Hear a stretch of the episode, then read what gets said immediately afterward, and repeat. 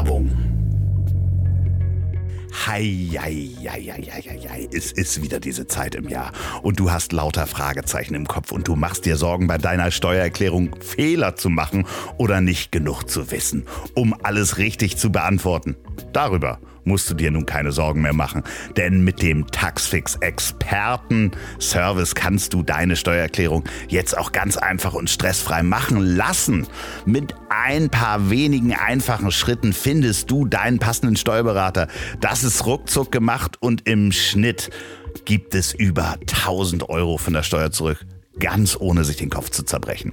Einfach ein paar simple Fragen beantworten, damit Taxfix deinen persönlichen Steuerberater finden kann. Dann musst du noch ein paar Dokumente hochladen und du kannst dich zurücklehnen, Tee trinken, während ein unabhängiger Steuerberater deine Steuererklärung erstellt. Zack, fertig. Und du hast Sorgen, weil du keine Ahnung von Steuern hast oder Angst vor Fehlern? Das ist jetzt Vergangenheit mit dem Taxfix Expertenservice und du musst dir einfach keinen Kopf mehr machen. Alle weiteren Infos und Kosten zum Expertenservice findest du unter taxfix.de slash Experten. Neukunden bekommen 5 Euro mit dem Code ZIEL23, egal ob der groß oder klein geschrieben ist, also Z-I-E-L 23. Taxfix regelt den Rest ganz unkompliziert und stressfrei. Jetzt loslegen in der App oder über taxfix.de. Das Ganze findet ihr natürlich auch nochmal in der Folgenbeschreibung. Vielen Dank Taxfix für die Unterstützung dieser Folge. Werbung Ende. Messil, ja, er findet das natürlich auch nicht geil und es ist natürlich nicht seine Wahl zu kämpfen, aber er hat zwei kleine Mädchen und natürlich kämpft er, weil er will nicht, dass das Sklavinnen werden. Und was ist die Option, wenn er nicht kämpft, dann werden sie sowieso umgebracht. Guck nach Butcher und nach Irpin. So, und dann stehst du da und denkst, ja, und ich hab, mach einen Film.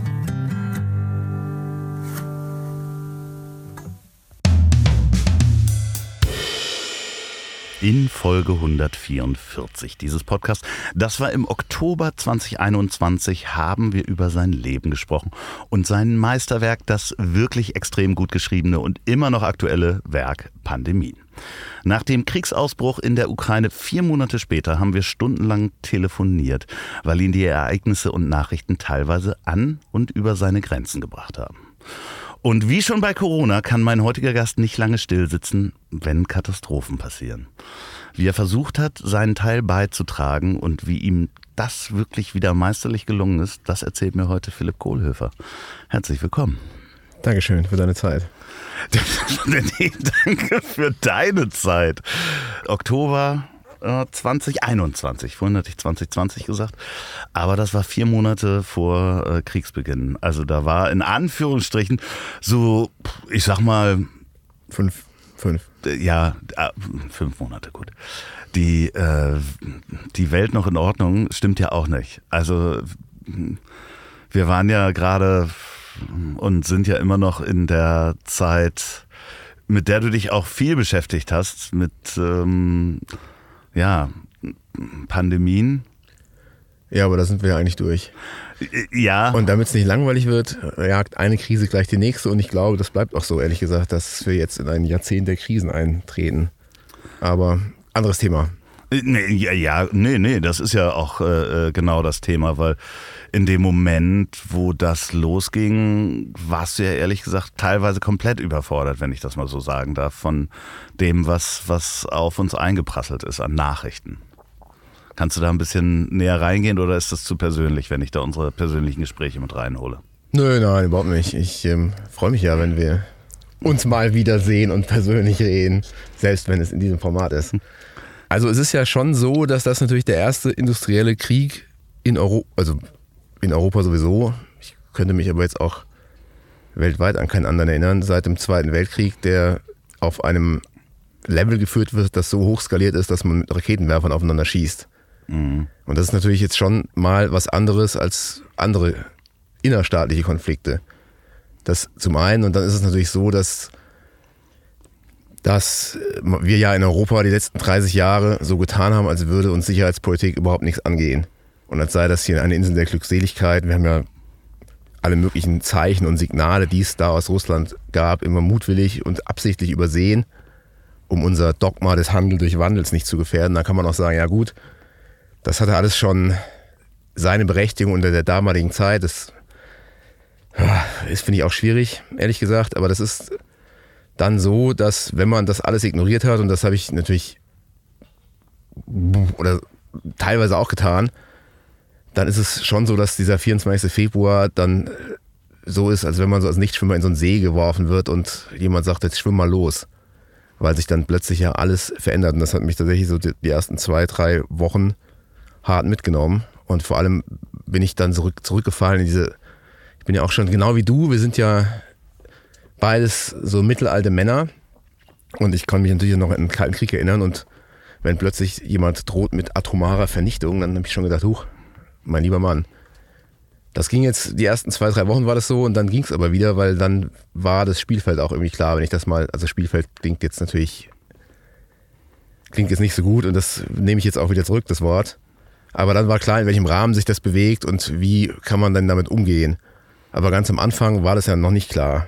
Ja, und dann ja, es war halt auch in, in einigen Momenten, und das habe ich halt selber auch gespürt, dass man, man ist halt nicht weggekommen von den News. Ne? Also das heißt, man konnte ja rund um die Uhr quasi sich die, die, die Nachrichten sind auf einen reingeschlagen und man hat gar nicht gemerkt, wann man zwischendurch einfach mal eine Pause braucht und rausgehen und nochmal durch die Gegend zu laufen, um sich selbst zu schützen.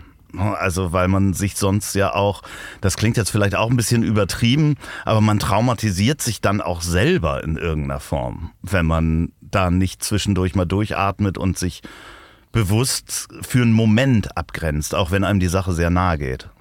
Absolut. Und da öffentlich bedanke ich mich jetzt mal. Hast du mir ja sehr geholfen, indem du mich einfach beschimpft hast und gesagt hast, jetzt geh mal vor die Tür.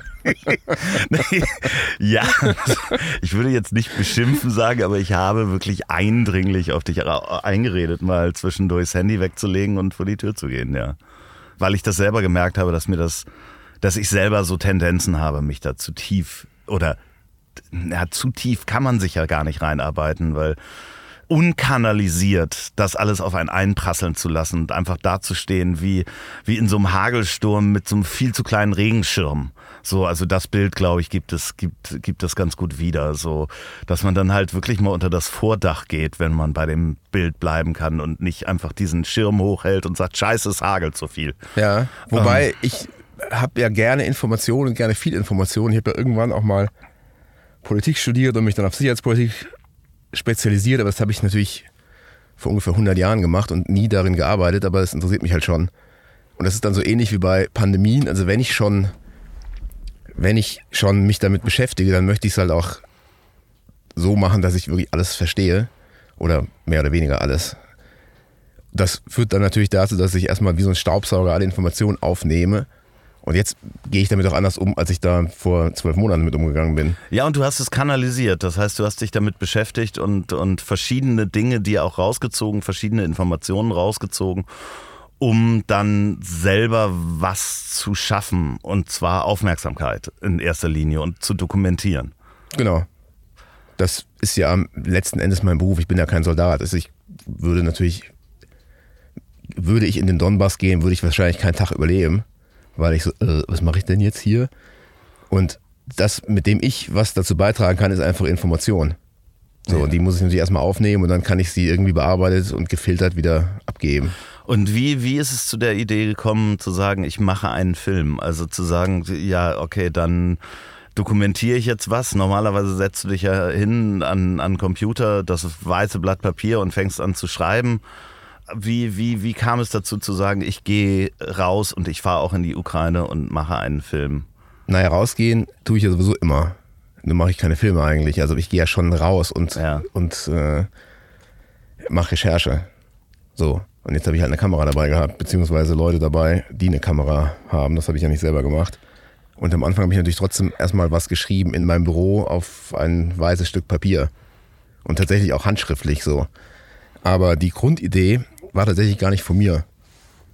Ich habe irgendwann einen Anruf bekommen von einem Produzenten aus Köln, der hat äh, das Buch gelesen, Pandemien, fand super und sagte, ja, wir, wir könnten noch mal einen Film zusammen machen, weil du erzählst so gut und das ist so szenisch und das ist ja fast schon ein geschriebener Film und vielleicht können wir mal einen Film machen. Ich dachte so, ja, ja, ja, warum nicht, ne?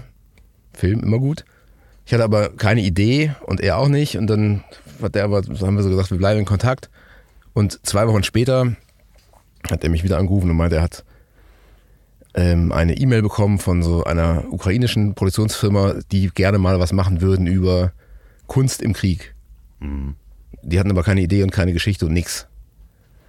Und er fragte dann, ob ich mir nicht eine Geschichte dafür ausdenken kann und ob ich das nicht mal mit Inhalt füllen kann. Das habe ich dann, nachdem ich mich erst gewehrt habe, weil ich dachte, oh, Kunst ne, ist so jemand macht ein Foto von irgendwas, was mich nicht interessiert und hängt es im Museum für Kunst und Gewerbe an die Wand.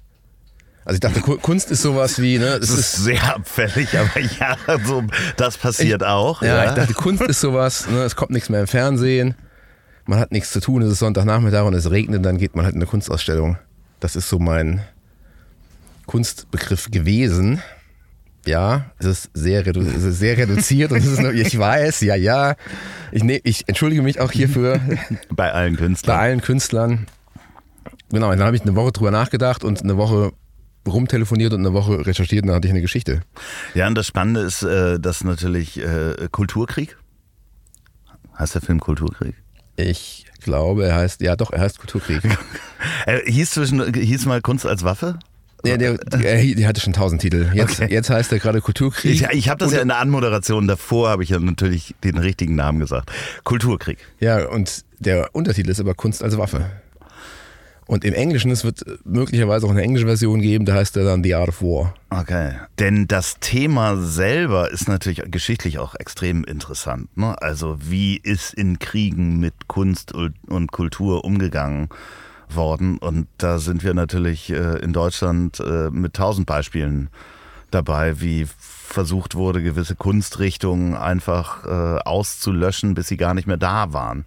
Als du mir das erste Mal von dem Thema erzählt hast, fand ich das so spannend, dass du sagtest, ja, da ist die, die Russen haben schon über Jahrzehnte lang versucht, in den Ländern, in denen sie größeren Einfluss haben, Bands zum Beispiel zu bezahlen, dass sie auf Russisch Musik machen. Ja. So, dass halt eben eine Art von Musik äh, annektiert wird. Einfach, sie haben ja eine eigene Musik erschaffen, egal in welchem Land, mit ihrer Sprache und dann wird die einfach mal annektiert. Und das ist, das klingt so erstmal so banal, weil man sagt, ja, komm doch auch auf den russischen Markt, da kannst du auch Geld verdienen, sing doch mal ein paar Lieder auf Russisch.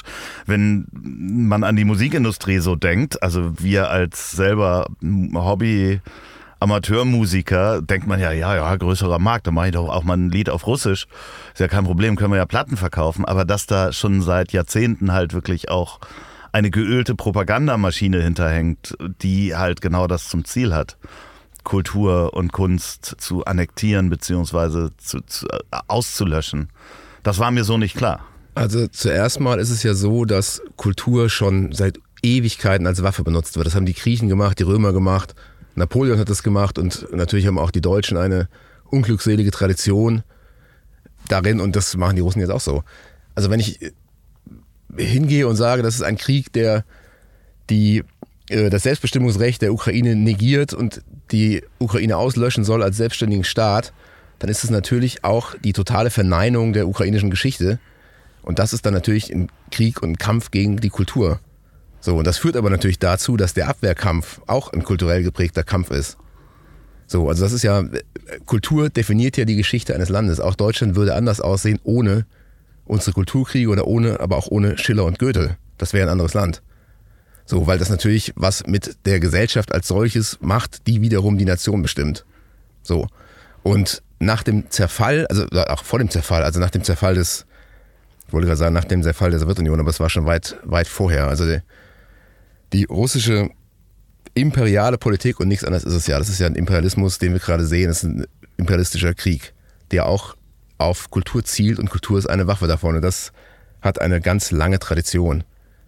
Also das, das ist schon, ähm, das ist schon 100 Jahre her. Hat, äh, Anfang der 30er gab es ja diesen Erlass 1932, dass, ähm, dass äh, das ukrainische Getreide ab, abgezogen wird, was den Holodomor dann ausgelöst hat am Ende. Und das hatte auch schon einen ganz starken kulturkriegerischen Aspekt, weil da wurde auch gesagt, wenn das nicht erfüllt wird, dann liegt es nämlich nicht daran, dass wir schlecht geplant haben und dass das, das völliger, völliges Quatschgesetz ist, sondern dass die das ukrainische Nationalbewusstsein, die ukrainische Kultur zu stark ist. Mhm.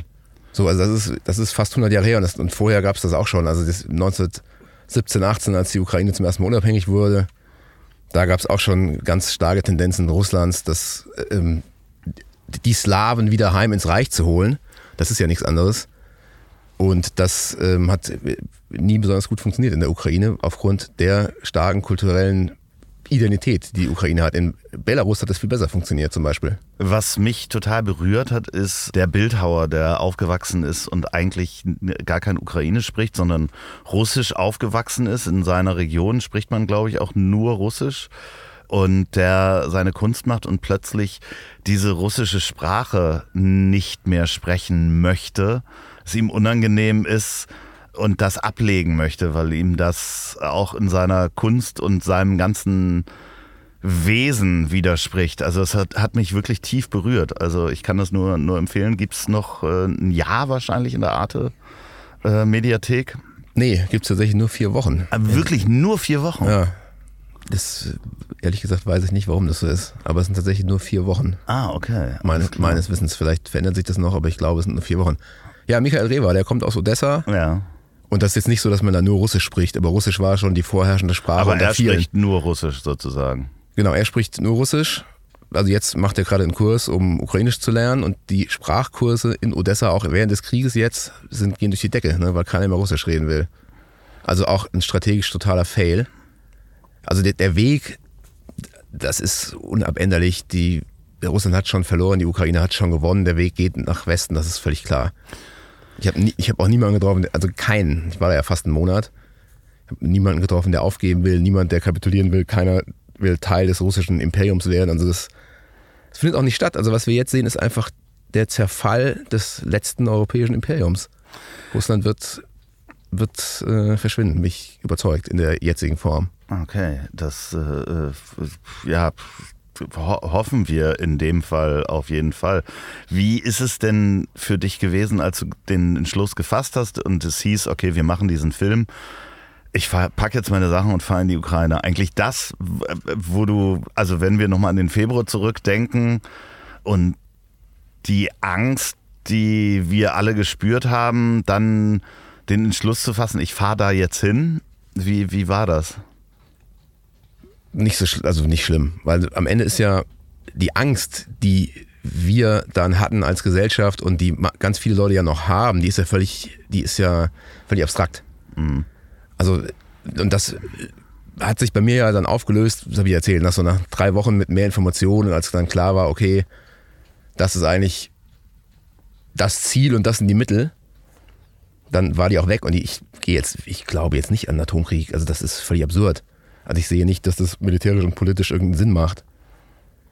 Also für mich, das war, deswegen war das insofern, ich gedacht, Gott, das ist halt, ne, ich fahre da jetzt halt hin und da wird schon nichts passieren. Also, ja, okay, aber dann so. packt man seine Tasche, äh, setzt sich in Zug und fährt los. Ja, man packt seine Tasche, fährt, setzt sich in Zug und fährt los. Und das ist genau so.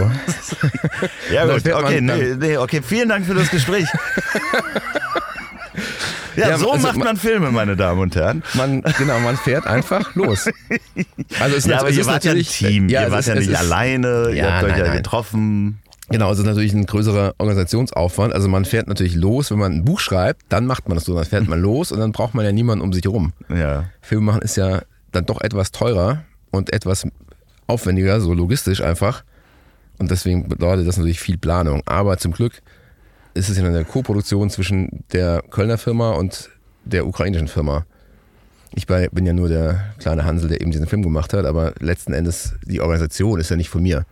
Und der Vorteil, eine ukrainische Firma zu haben, ist natürlich einmal, dass man wahnsinnig glaubwürdig wird und nicht nur der imperialistische Onkel aus dem Westen ist, der jetzt sagt, komm mal, so müsst ihr es aber machen. Und dass die natürlich einen ganz anderen Zugang zu dem Markt haben und da Leute kennen und natürlich auch die Sprache können, die kann ich ja nicht. Ja, aber nimm uns mal mit auf die Reise. Also das heißt, äh, man trifft hier wahrscheinlich in in Deutschland schon auf Menschen, die man mitnimmt? Äh, nein, nein, überhaupt nicht. Gar nicht. Also das heißt, das war die Tasche alleine und du bist losgefahren, oder? Ja, ja genau. Also okay. ich, hatte, ich hatte natürlich, ich wusste, wann ich wen wo treffe. So. Und das war, hat sich aber auch tausendmal verändert, weil Land im Krieg, das geht halt nicht so einfach. Ne? Und am Ende war ich, zu, war ich zwei Tage zu früh. So, okay, ja, ne, aber, aber, nimm uns mit, du bist zwei Tage zu früh. Du bist in ich Zug bin, gestiegen. Ich bin in den Zug gestiegen, bin nach Berlin gefahren, dann bin ich umgestiegen und bin nach Südostpolen gefahren in ein Dorf mit einem Doppelnamen. Das kann ich nie aussprechen, ich könnte es dir auf der Karte jetzt zeigen. Ein ganz beschauliches Grenzdorf, wo man den Zug wechselt und wo vorher nie was los war. Und da wimmelt es aber jetzt von Amerikanern aus Gründen. Und nicht weit entfernt ist auch so ein Regionalflughafen, der jetzt als Versorgungs- und Support-Hub dient. Also da ist jetzt schon, da passiert jetzt schon ganz viel. Und da kam ich irgendwann abends um elf an und hatte äh, kein, kein Hotel. Okay, also äh, und, die, Abenteuer. und, und die ähm, Produktionsfirma hatte, hatte mir so einen Bus gebucht und der, die nächste Station wäre dann Riff. Und da fuhr der Bus aber wie elf Stunden oder neun, also so absurd lange, weil das nur 90 Kilometer entfernt ist von diesem polnischen Dorf. Und das dachte ich, das mache ich. Und dann habe ich da noch so eine ähm, Nacht-Telefonier-Diplomatie gemacht und hatte dann doch was, wo ich, wo ich untergekommen bin. Das war, war minus 10 Grad, Schnee ewig hoch, also das war sehr unangenehm schon. Aber das war ja noch NATO-Gebiet und alles, alles friedlich. Und am nächsten Tag bin ich dann mit dem Zug gefahren. Da fuhr nämlich dann auch ein Zug, obwohl das niemand wusste. Aber Boots on the Ground ist ja immer besser, wenn man vor Ort ist und nachguckt. Und dann bin ich da, dachte ich, ganz bequem nach Lviv gefahren. Aber das sollte so zwei Stunden gehen, aber irgendwo auf der Mitte ist dann Strom ausgefallen, aufgrund schon von der Kriegseinwirkung, aufgrund irgendeinem russischen Volltreffer. Und dann stand ich da einen halben Tag auf der Strecke in, in der verschneiten Westukraine. So ging's los. Und dann irgendwann bin ich aber angekommen und dann war das okay. Und dann war das Team aber noch nicht da. Hatte ich einen Tag in Lviv für mich selbst, wo ich dann auch, ähm, ich rede ja gern, Amerikaner und einen Schweden getroffen habe und die haben mir dann gesagt, ja, uh, it's war related. Ich bin so, warum seid ihr hier? Ja, it's war related. Ich dachte, aha, was macht ihr denn? Uh, can't, can't tell. Can't tell. Gut, okay. Okay, und wie, wie, wie ist so die, ja, wie ist so der Vibe von so einer Stadt, wenn du da reingehst? Also, es, wenn da jetzt kein Stromausfall gewesen wäre, hätte man das so nicht gemerkt. Mhm. Tatsächlich, es war eine sehr unbeugsame Stimmung und unbesiegbare Stimmung. Das war jetzt aber auch nicht in Frontnähe und nichts, ne? also das kommt ja dann später. Aber selbst da gab es aber, also überall wo ich war, war so, ein, so eine Stimmung der, wir lassen uns nicht kleinkriegen, wir werden nicht verlieren. Und das, ähm, das zog sich so durch. Aber das war jedenfalls in Lviv, am ersten Tag war das so, ich dachte überhaupt, ne? Ja. Normale Stadt. Also du hast natürlich immer so diese, das ist ja absurd, das ist ja, man muss sich da ja erst dran gewöhnen, dass du, dass du in einen industriellen Krieg im Auto fahren kannst. Das Mhm. ist ja so nah, das ist ja nicht nur geografisch nah, das ist ja auch kulturell nah. Alle sehen so aus wie wir, alle gucken dieselbe, dieselben Filme wie wir, alle hören dieselbe Musik. Das ist natürlich jetzt auch nichts Besonderes, aber ich muss es, finde ich, trotzdem mal erwähnen, weil es hier hat man ja so einen Blind Spot in, in Deutschland gerade besonders. Wenn man so die Ukraine, das ist halt dann halt irgendein, das ist halt irgendein Land im Osten. Ne? Die sollen sich nicht so anstellen, das sind ja auch alles Russen. Das ist hier so ein Bürgerkrieg, die sollen sich mal wieder einigen. Das ist ja hier so der Vibe, den man so hat. Also mein Büro ist in Altona und da ist, habe ich das halt ständig, irgendwelche Friedensdemonstrationen, die sagen, ja, also die kommen, die Ukrainer, was, die sollen sich mal nicht so haben. Ja, das ist- also kenne ich, gar- kenn ich so gar nicht aus, aus meinem Umfeld, aber ich habe ja schon öfter gesagt, ich habe den Kontakt zum Volk verloren. Also äh, je- jetzt ernsthaft und gar nicht so, aber das habe ich so als Stimmung gar nicht mitgekriegt. Wirklich? Nee. Krass. Also ich merke das schon relativ oft. Vielleicht liegt es auch daran, dass ich mich in Altona bewege und da ist ja so dieses Waffen sind generell per se doof. Und man, das ist natürlich falsch. So, ja, ne? ich, da würde ich äh, äh, auch nochmal drauf eingehen, auf die, das Thema, weil wir uns da ja auch drüber unterhalten haben, dass ich halt ähm, mir das Recht rausnehme, nicht zu wissen, ob Waffenlieferungen gut sind oder nicht, weil ich einfach keine Ahnung davon habe. Und eine ganze Zeit lang mich genötigt gefühlt habe von sehr vielen Menschen, die gesagt haben, da musst du doch eine Meinung zu haben. Wo ich einfach unsere Zeit halt momentan gerade bei sowas nicht förderlich finde, dass man Menschen immer dazu zwingen muss, eine Meinung zu haben, weil ich habe einfach keine dazu, weil ich das einfach nicht verstehe. So und ja, ich habe mich damit beschäftigt und höre hör mir das an, aber ich habe eine ganze Zeit lang wirklich kämpfen müssen, um zu sagen, ich weiß nicht, ob Waffenlieferungen gut sind. So, und dafür habe ich eine ganze Zeit lang kämpfen müssen, diese Meinung zu haben. Inzwischen habe ich eine andere, davon mal ganz abgesehen, weil ich mich lange damit beschäftigt habe. Aber das war wirklich so sechs Monate, wo ich einfach mal mich dieser Diskussion enthalten habe und das war ganz schön schwer. Ja, das glaube ich. Was hast du denn jetzt für eine Meinung? Vielleicht schreiben wir uns gleich. Bedingte äh, Waffenlieferungen von allen Seiten gerne. Ah ja, guck mal dann. Ja. Wir haben so viel gemeinsam. Naja, das ist ja die, die, ich würde, die Frage. noch, ich würde so. noch das bedingt wegnehmen. Ich würde ja alles hinliefern, was geht. ja, Langstreckenraketen, Artillerie, Artillerie und das. Ja, Ja, und da bin ich, nee, da bin ich halt an dem Punkt, wo ich sage, okay, da müsste ich mich dann noch länger mit beschäftigen, um dann eine wirkliche Meinung zu haben. Ja gut, das Deswegen kann ich da mit dir gar nicht drüber diskutieren. ein Jammer. Ja, ein Jammer, oder? ja, aber dann bleibt's lass halt, mir doch Ja, die dann Freiheit. bleibt es halt harmonisch mit dir. Das ist wirklich schlimm.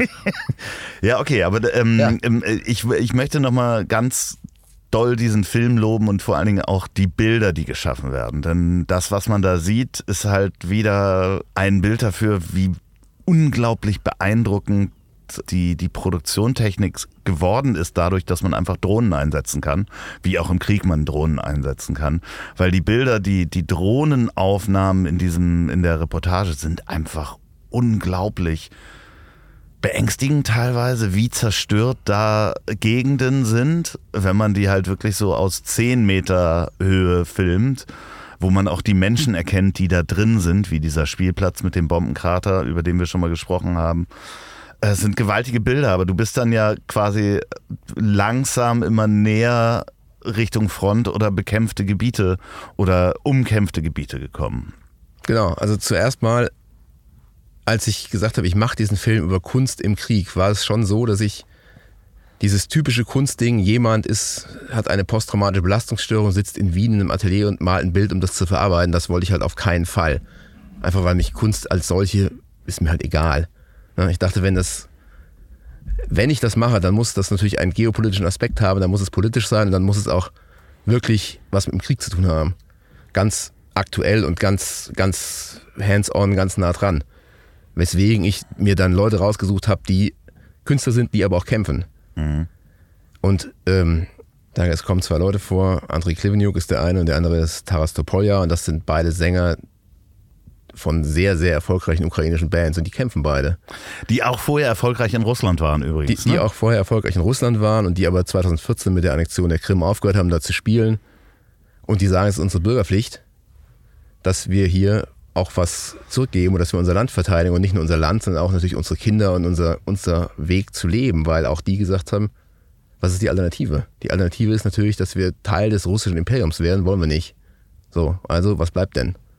Und die sind beide Künstler, aktiv Künstler und es ist aber nicht so, dass die eben sich rausziehen und in London sitzen und einen traurigen Song schreiben, sondern dass die wütende Songs schreiben, weil sie eben gerade Fronturlaub haben. Ja, und es ist halt unglaublich zu sehen, die Bilder und der, der, der Kontrast zwischen, die stehen auf einer Bühne vor tausend Leuten, die alle tanzen. Und als nächstes siehst du sie in einem total zerschossenen Transporter, wie Verletzte ins Krankenhaus gebracht werden. Also wirklich massiv verletzte Kameraden nennt, nennt man sie in dem Fall, die sie ins Krankenhaus bringen. Und da wirklich einfach an vorderster Front dabei sind, wenn die sitzen auf dem Küchenboden mit äh, Plastiksprengstoff und bauen Bomben für Drohnen, so Segelflugzeuge. Und der nächste, äh, im, im nächsten Moment siehst du die Menschen wieder auf einer Bühne stehen und Musik machen. Wirklich unglaublich. Also hat mich sehr, sehr beeindruckt. Das freut mich, weil das war ja tatsächlich die Idee, dass man so nah rangeht, wie das, glaube ich, noch niemand gemacht hat. Also wir waren sogar so nah dran, dass es zu harte Bilder waren für Arte am Ende. Also nicht alle Bilder, die ich mir gewünscht hätte, dass sie in den Film kommen, sind auch in dem Film drin, weil die einfach zu hart sind. Von den Verletzten zum Beispiel. Von den Verletzten, ja. alles Das- klar. Wir hatten, wir hatten einen Soldaten, der ist auf eine Mine getreten und die haben den dann geborgen und dann legten die den Soldaten auf eine Trage und dann seinen Fuß hinterher. Ne? Und so ist, so sieht's halt aus im Krieg.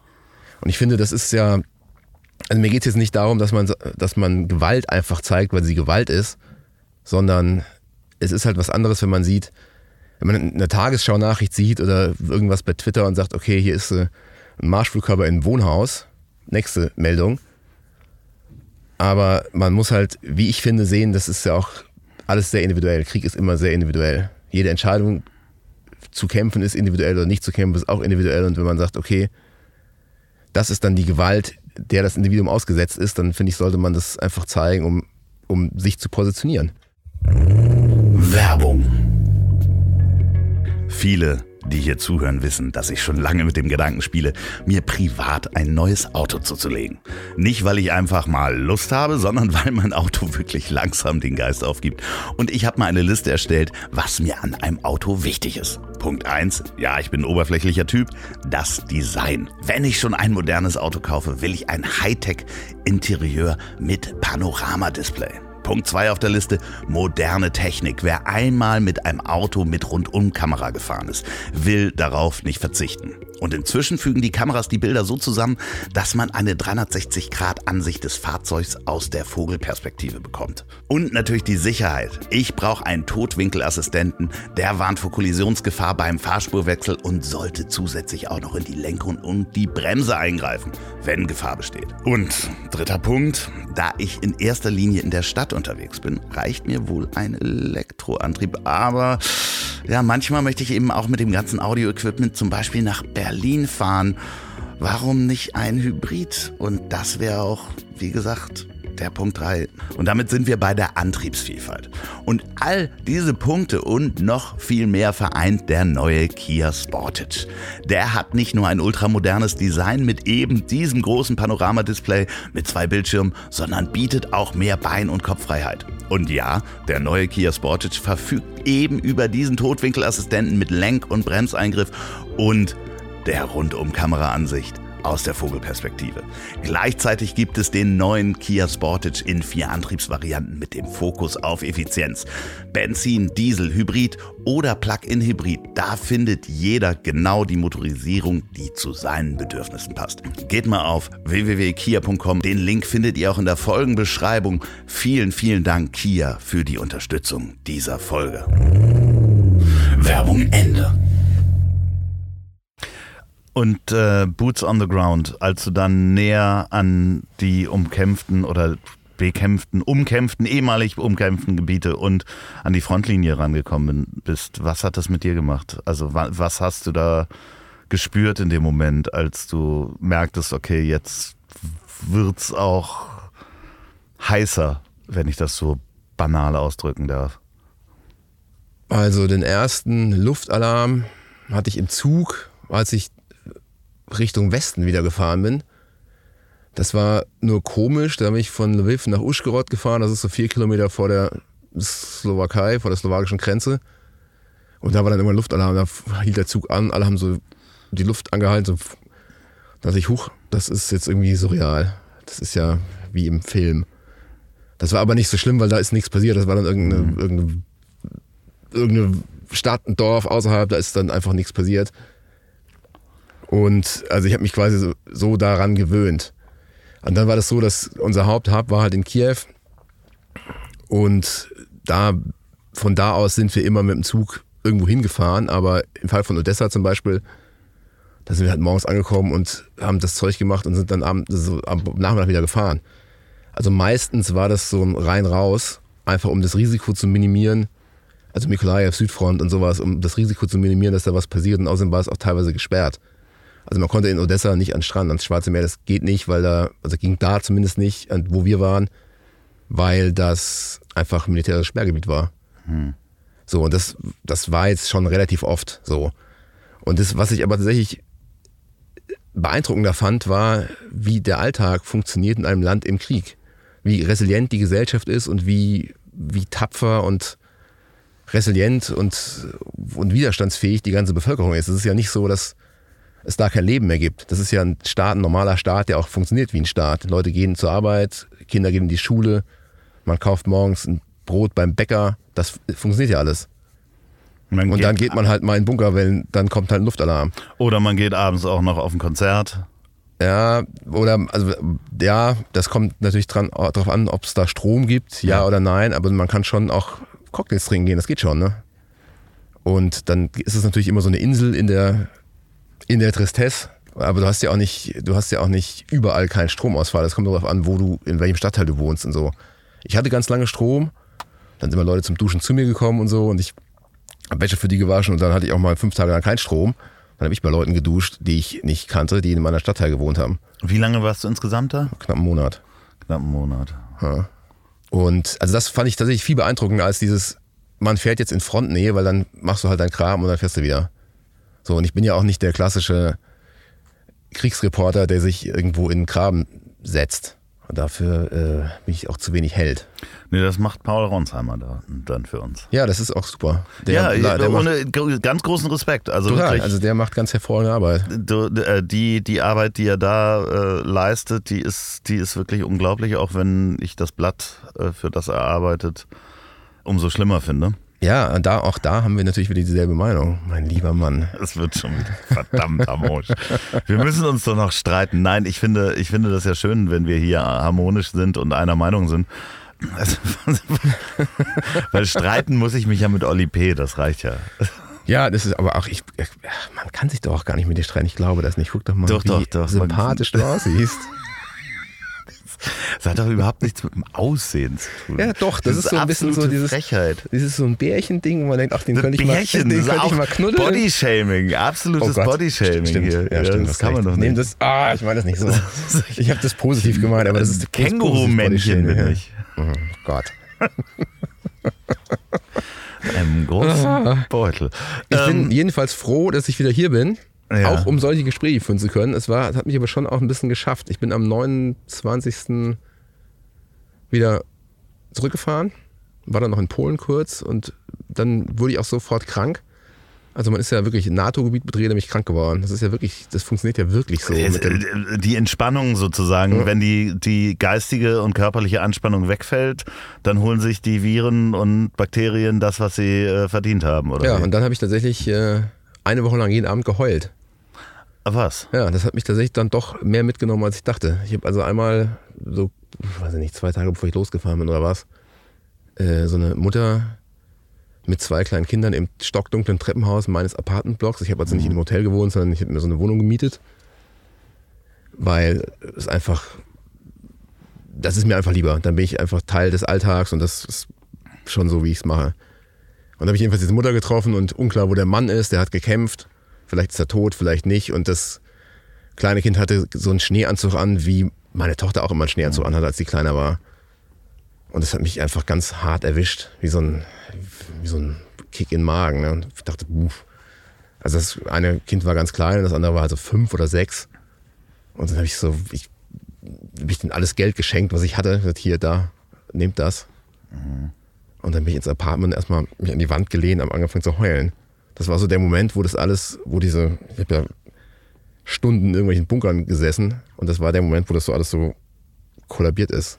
Ja, man kann das wahrscheinlich durch Professionalität in einer Mauer halten für einen gewissen Zeitraum und die immer weiter bauen, aber der Druck von dem, was da auf einen einprasselt, nimmt irgendwann wahrscheinlich diese Mauer mit und ähm, hast du dann in, in in Hamburg wusstest du auch, was für Gefühle das waren, als du wieder hier warst und eine Woche jeden Tag geweint hast? Na, ich habe ja da einen Haufen Leute kennengelernt, Frontsoldaten und aber auch normale Leute, also normal, Frontsoldaten sind auch normale Leute, aber Leute, die jetzt nicht direkt gekämpft haben.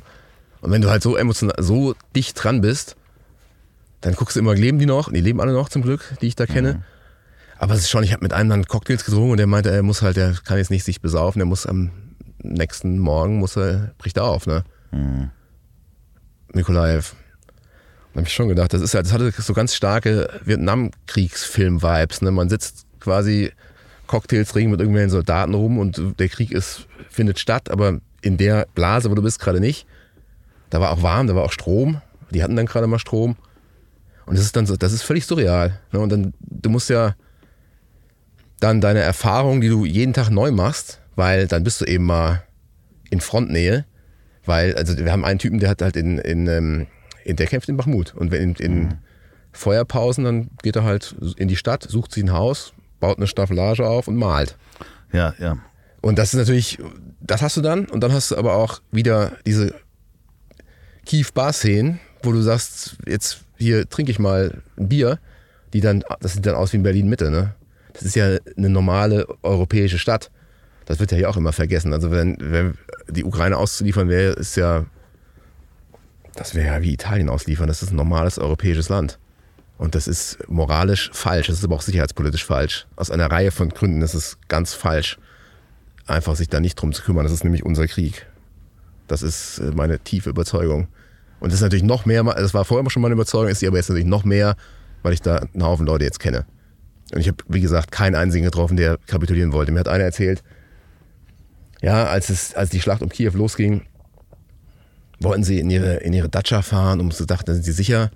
Ich sagte, ja, okay, wo ist denn die Datscha? Ja, Butcher. Mhm, super. Ich auch gedacht, oh, meine, ja, war eine, keine gute Idee. Mhm.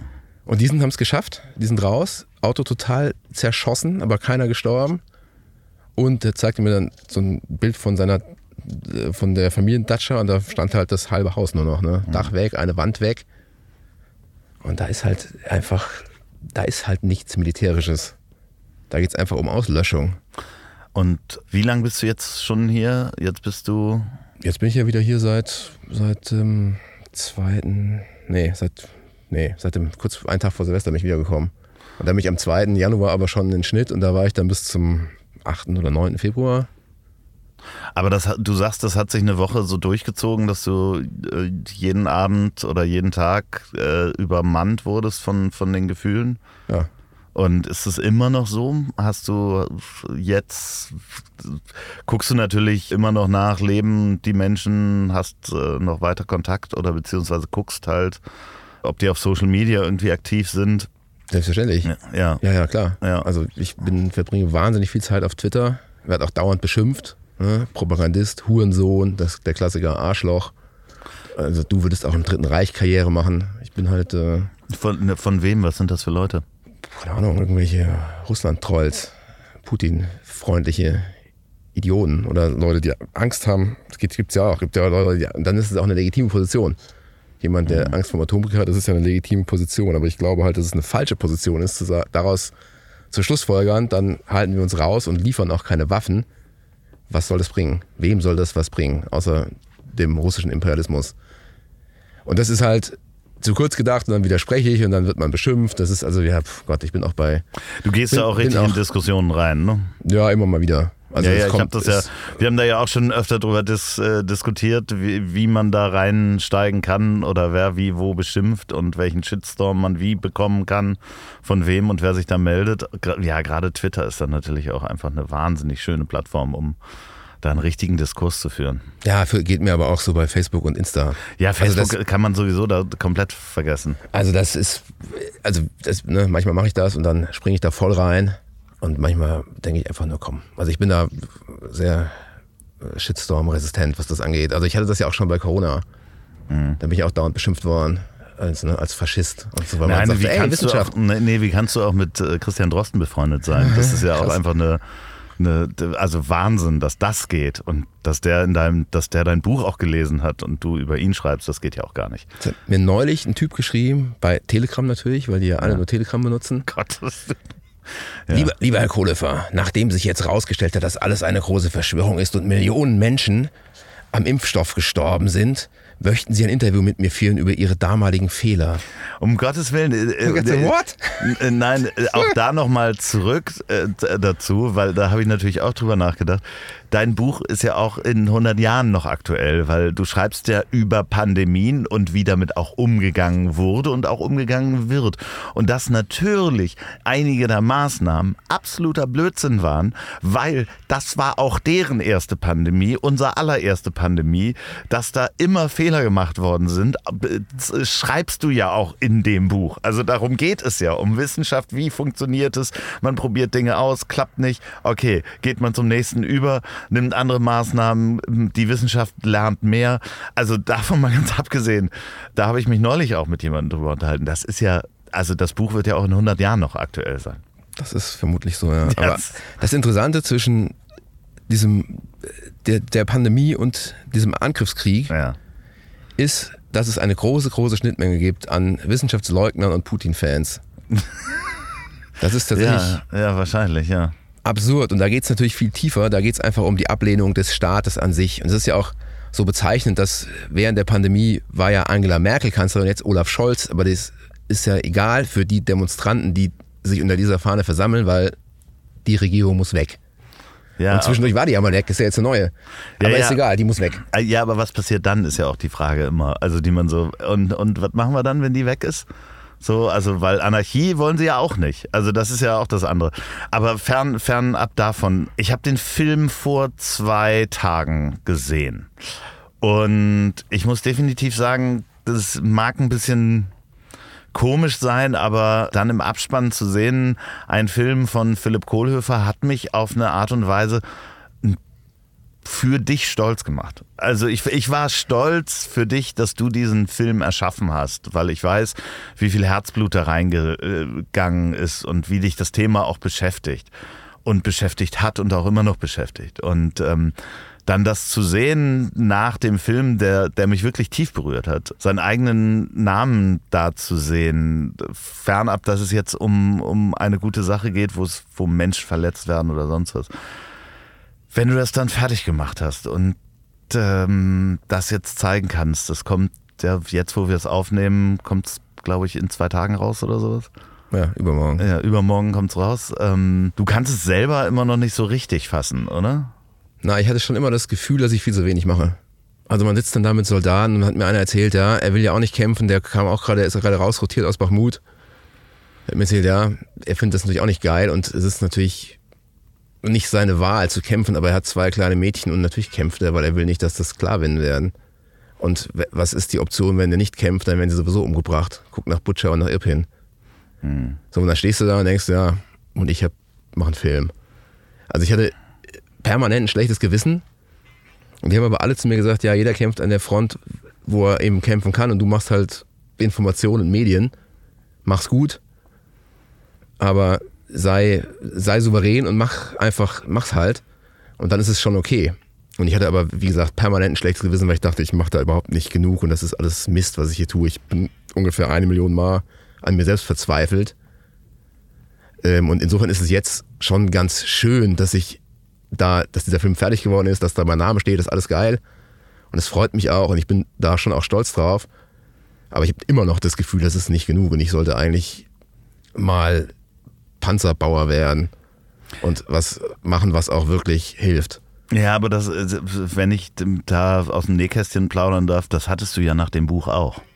Ja, das hatte ich nach dem Buch auch. Das ist ja, in der ja also so du kannst danach freiwillig in einem Impfzentrum arbeiten oder kannst halt irgendwie, du kannst ja nicht einen neuen Impfstoff erfinden oder helfen, den ja, du kannst den verteilen, aber das hilft dir jetzt auch nichts, wenn du dir jetzt ein Gewehr schnappst und da losfährst und sagst, ich melde mich freiwillig, weil ich glaube, mit dem, was du machst und wie du das machst, hilfst du genau richtig.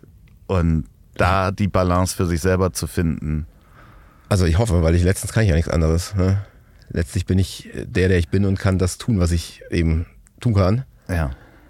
Ähm, und wenn das jemanden bewegt und jemandem zeigt, dass, dass das natürlich, ich sage es mal, ein gerechter Krieg ist, das ist aus ukrainischer Sicht natürlich ein total berechtigter, richtiger Krieg und der kann auch mit dem Sieg enden, dann ist das richtig. Dann ist das gut. Und das der Film zeigt quasi ja, dass Kultur fast wichtiger ist als Artillerie, weil das natürlich eine Waffe ist, die die Menschen vereint. So, und das hat natürlich wahnsinnig viel Kraft und wahnsinnig viel Power und das bewirkt wahnsinnig viel. So, und das ist so, so die Idee dieses Films, dass man sagt, okay, ukrainische Kultur, das ist jetzt nicht nur irgendwas da im Osten, was euch nicht interessieren soll, sondern das ist wahnsinnig wichtig, das ist wahnsinnig aktuell, das ist wahnsinnig stark. Es wird immer stärker, es wird immer mehr Kunst produziert in diesem Krieg. Es ist stärker als vorher. Wir sind also dabei, wie die Nation sich wieder selbst entdeckt und auch nicht mehr irgendwie gespalten ist. Also vorher war sie ja auch nicht gespalten im Sinne, dass die Hälfte nach Russland wollte. Das war ja auch nicht der Fall. Nein. Das ist ja russisches Narrativ, das es immer erzählt, aber das stimmt ja einfach nicht. Aber dass es einfach noch stärker geworden ist und dass der Weg, den die Ukraine als Staat geht, der ist entschieden. Das ist völlig klar. Der wird jeden Tag mehr entschieden und natürlich wird das in der EU enden. Ja, und das ist auch gut. Genau so muss es sein. Ja, es ist ja sowieso auch, ich meine, ihr, ihr sprecht mit äh, Zelenskis Frau in einem sehr langen in Interview. Es ist ja ein Medien, äh, viel größerer Medienkrieg auch als alle Kriege vorher. Also, wo halt wirklich die Akteure und die Kulturschaffenden auch vor die Kamera gehen, aktiv. Ich meine, das fängt ja bei Zelensky schon an, der halt so aktiv auf Instagram ist, so aktiv auf Twitter ist. Und zwar gar nicht unbedingt versteckt und wahrscheinlich auch klar mit Beratern. Aber da bist du dann natürlich auch in der Informationspolitik viel wichtiger, als wenn du ein Gewehr in die Hand nimmst. Kann sein. Also das, was mir sich alle erzählt haben, ist, also ich habe auch einen Haufen Leute getroffen, die Poroschenko gewählt haben bei der Wahl. Ne? Die haben gesagt, wir finden jetzt Zelensky eigentlich nicht so prall. Mhm. Aber es gibt diesen einen Moment, und das ist ja mittlerweile selbst ein kultureller und ein Popkulturmoment, wo er dieses Video, dieses Selfie-Video gemacht hat mit dem Verteidigungsminister, mit dem Ministerpräsident, mit dem Parlamentspräsident, das, als die alle im Präsidentenpalast standen, alle gesagt haben, wir sind hier, ich bin hier, dieses Tut, Tut, Tut-Video. Ähm, und haben alle gesagt, das war so stark. Ab dem Moment haben wir, war uns sicher, wir gewinnen das Ding. Der haut nicht ab, der bleibt hier, wir sind alle eins und jetzt wird zurückgekämpft. Das, also das haben mir wirklich auch ungefragt ganz viele Leute erzählt. Und ich habe wirklich alle, wirklich alle gefragt. Ich habe teilweise schon gedacht, hoffentlich denken die nicht, ich bin so ein fieser Stalker und belästige jeden. Ich habe in meinem Stadtteil, wo ich gewohnt habe, wirklich alle gefragt. Wirklich junge, alte, Schulkinder, Omas, bei allem, was ich gemacht habe. Die fragen sich wahrscheinlich äh, äh, jetzt, wo du da weg bist, wo ist eigentlich dieser verrückte Mann mit dieser Mütze, der uns immer alles gefragt hat? Könnt ihr euch noch daran erinnern? als der verrückte Mann mit der Mütze da war. Ja, ja. Also eben, ich, als ich meinen ersten, als mein erster Raketenangriff, hm, ja. das war dann, glaube ich, auch da 71 Raketen waren das, glaube ich, und das war dann auch gleich der bis dato größte seit ein paar Monaten. Und da hat mir im Bunker seine Frau erzählt, ja, sie ist Lehrerin und sie trägt ihren Teil dazu bei, dass, ähm, dass das mit der Schule alles gut funktioniert und ihr Mann kämpft ihre Schwester kämpft und ihre Tochter ist auch in der Armee. Hab ich gedacht, puh. Ja, also, und ich stehe hier und mache einen Film. Also, das ist so diese, das ist ein Gefühl, das ich, das habe ich ja immer noch. Das, ja, aber es braucht so doch die Menschen, die die Geschichte erzählen von der, von der äh, Frau und Mutter, die im Bunker sitzt und dir erzählt, dass äh, alle ihre Familienmitglieder in der Armee sind. Es braucht doch den Geschichtenerzähler, der das weitererzählt, der das für die, für die Nachwelt festhält. Ansonsten ist es ja nicht passiert. Das stimmt. Und das ist auch genau, das ist auch genau das Ding bei eben diesem russischen Angriffskrieg.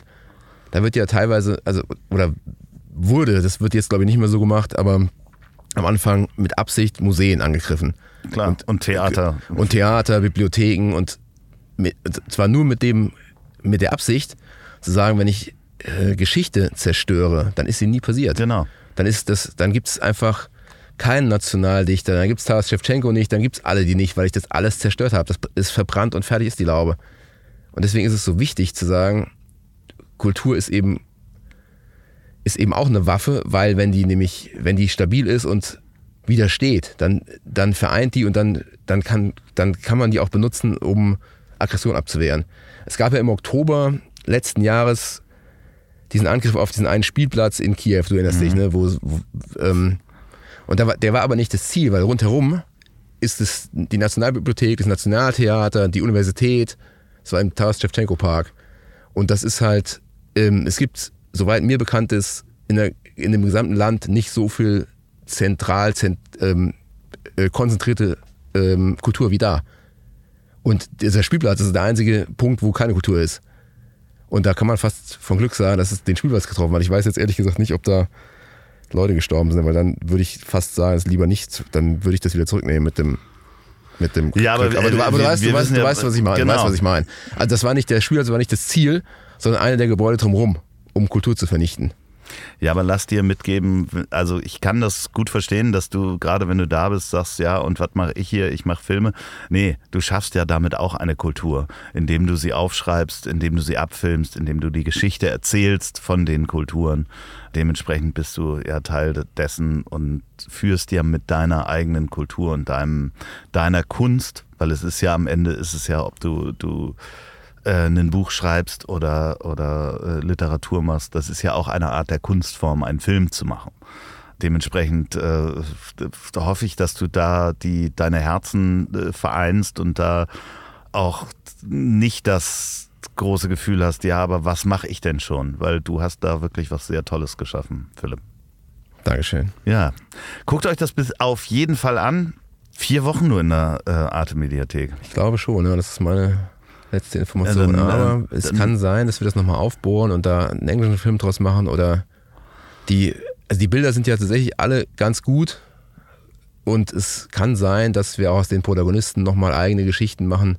Einfach weil die, wir haben viel mehr Material, als wir benötigen für 52 Minuten Sendezeit. Kulturkrieg, Kunst als Waffe bei Arte oder einfach googeln, wenn es dann bei Arte nicht mehr da ist. Vielleicht gibt es irgendwo einen Weg, wo, wo man es dann nochmal sehen kann. Vielleicht kommt es zu den Festivals in den in die Bühnen. Es gibt ja schon große Publikationen, die darüber geschrieben haben. Haben wir heute Morgen festgestellt. Wenn ihr jetzt gerade diesen Podcast auf dem Weg zur Arbeit hört, dann freut euch mal, dass ihr wirklich in Ruhe zur Arbeit fahren könnt und ähm, in einem friedlichen Umfeld gerade lebt, denn andere Menschen haben das nicht und das ist ums Eck. Falls ihr diesen Podcast bei der Arbeit hört, dann ähm, googelt doch einfach jetzt schon mal nach dem Film, um zu gucken, wo er da ist. Und wenn nicht, dann ähm, äh, ladet euch das äh, Buch Pandemien runter, weil das ist auch sehr gut, das ist sehr filmisch geschrieben. Und ähm, wenn ihr diesen Podcast zum Einschlafen hört, dann werden euch die wunderbaren letzten Worte meines Gastes in den Schlaf bringen. Oh, das hatte ich ganz vergessen. Das ist scheiße. Man muss ja jetzt, ah, jetzt, hätte ich mir, jetzt hätte ich mir doch mal was ausdenken können. Ich habe es vergessen. Ich habe es verdrängt, offensichtlich. ja. Gute Nacht. So, und jetzt zum Abschluss noch Werbung in eigener Sache. Wenn ihr noch eine Produktion der Bonnywurst Productions hören wollt, dann hört doch mal rein in den Podcast, den ich zusammen mit Olli P. mache. Ich hab dich trotzdem lieb. Erscheint jeden Montag, gibt's überall, wo es tolle Podcasts gibt. Ich hab dich trotzdem lieb mit Olli P. Vielen Dank, gute Nacht.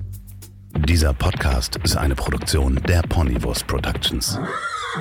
Mmh, lecker.